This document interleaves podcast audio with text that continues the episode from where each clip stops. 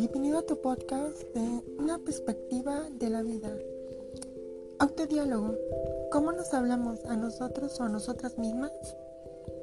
Del blog La mente es maravillosa, escrito por la psicóloga Sharon Laura Capeluto. Todos tenemos una voz dentro que nos habla a través de pensamientos y que puede influir en cómo nos sentimos. Hablamos sobre el autodiálogo y cómo cambiarlo. Con nuestra propia voz interior tenemos conversaciones profundas, debates agobiantes y peleas molestas. El autodiálogo es la forma que tenemos de comunicarnos con nosotros o nosotras mismas. A veces asume un tono amable y está cubierto por frases como qué bien me veo hoy, soy una buena persona o ánimo, puedo resolver este problema. Sin embargo, con frecuencia toma un matiz bastante más cruel y oscura. Todo me sale mal. Debería haberme recibido ya. Ella es mucho más divertida que yo, etc. Es decir, nuestra propia voz puede darnos un cálido abrazo o golpearnos bruscamente. Como nos hablamos, influye directamente en cómo nos sentimos y lo que hacemos. Así, a la vez que podemos sabotearnos con la manera en que dialogamos con nuestros pensamientos, también podemos cuidar de nuestro bienestar emocional si lo hacemos bien. El autodiálogo negativo, una batalla contra nosotros o nosotras mismas. ¿Cómo te sientes cuando alguien más te insulta, te grita o te da órdenes de forma autoritaria? Posiblemente mal. Lo mismo ocurre cuando la comunicación contigo mismo o misma, generalmente silenciosa, adquiere ofensivos. Si nos hablamos despectivamente, ya sea en voz alta o a través de pensamientos, lo más probable es que nuestra autoestima se termine resintiendo. Si nos repetimos que no valemos o nos machacamos con nuestros errores del pasado, es comprensible que nos llenemos de inseguridad y miedos. El lenguaje interno negativo nos menosprecia, nos castiga y obstaculiza significativamente cualquier objetivo o proyecto que nos proponemos. Da por sentado que no seremos capaces y que las metas que tenemos en el punto de mira saldrán fatal. La sensación es similar cuando comparte tus planes con una persona que te envidia profundamente, la misma que hará todo lo posible por tirarte abajo. El autodiálogo destructivo actúa de la siguiente manera. Intenta derrumbarte. Aprendemos a hablarnos mal o bien. Nuestras creencias sobre el mundo, los demás y sobre nosotros o nosotras mismas son aprendidas.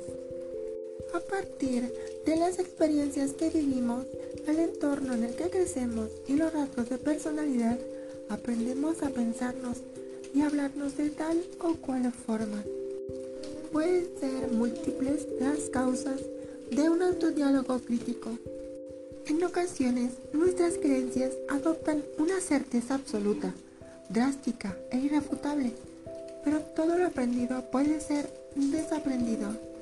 Si hemos adquirido como costumbre maximizar nuestros defectos, ignorar nuestras fortalezas y culparnos de manera injusta, tendremos que emprender un profundo trabajo de autoconocimiento para quitarnos de encima esa carga. Las distorsiones cognitivas son el sostén del autodiálogo negativo. Percibir e interpretar la realidad de forma parcial y distorsionada es más común de lo que te imaginas. Las distorsiones cognitivas son errores en el procesamiento de la información que llevan a la persona a interpretar el mundo de forma alterada. Producen un juicio inexacto y poco objetivo. Estas impactan en nuestra forma de interpretar la realidad y en nuestros pensamientos, emociones y acciones.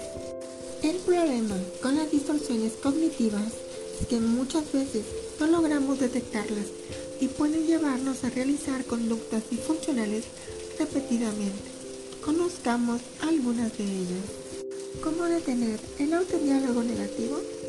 Convivir con una voz interna que permanentemente te maltrata y condena muy rápidamente se vuelve una realidad insoportable. No solo repercute en nuestra autopercepción y autovaloración, sino que también perjudica nuestras relaciones sociales y afectivas. En términos generales, resulta nocivo para nuestro bienestar. Por supuesto, tampoco resulta saludable hablarse siempre de forma positiva, si esto conduce a que neguemos las emociones displacenteras o hagamos oídos sordos a nuestras debilidades.